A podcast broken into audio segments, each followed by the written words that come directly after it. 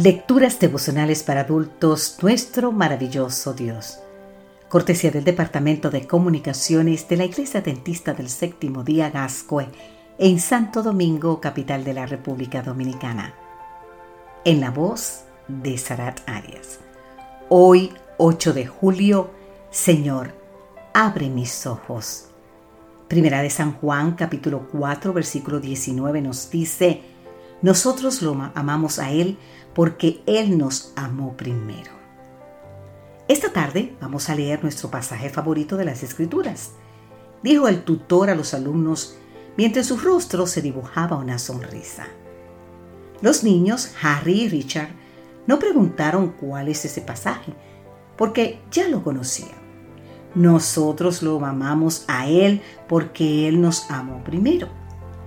Durante un tiempo llegué a pensar que la salvación no era para mí, les dijo, porque no sentía que amaba a Dios. Pero estas preciosas palabras me mostraron que Dios no nos ama porque nosotros lo amamos. No, no, lo amamos porque Él nos amó primero. Hay una gran diferencia. El tutor que así hablaba era William Tyndall, uno de los grandes líderes de la Reforma en Inglaterra, muy conocido por su traducción del Nuevo Testamento al inglés. Según relata Frank Boreham, después de leer y comenzar a comentar su pasaje favorito, Tyndall anunció a sus dos alumnos que ya no seguiría enseñándoles. Cuando ellos preguntaron el por qué, le explicó que debía viajar a Londres, donde se proponía cumplir una obra que Dios le había encargado, la publicación de las escrituras en el idioma del pueblo. Es tiempo de que la gente común lea la Biblia en su propio idioma, les dijo.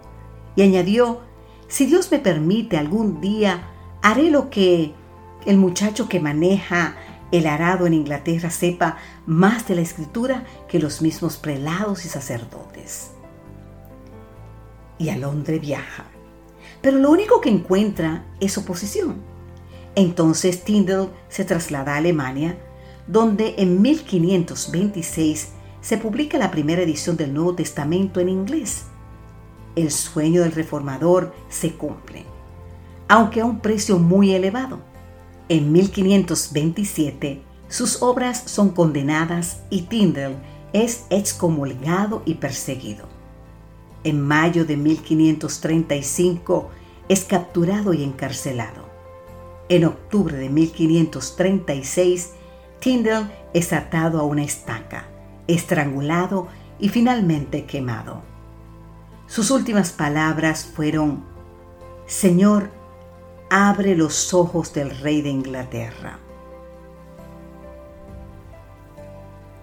Querido amigo, querida amiga, es momento oportuno de una pausa.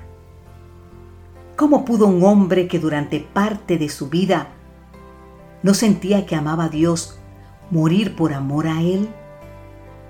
Porque un bendito día entendió que Dios no nos ama porque nosotros lo amamos, sino que lo amamos porque Él nos amó primero. ¿Sabes qué? Hay una gran diferencia. Y entonces debemos decir, Señor, abre hoy mis ojos para que yo pueda entender que mucho antes de que te amara, ya tú me amabas. Y ayúdame a compartir con otros tu amor incomparable. Amén, Señor. Amén.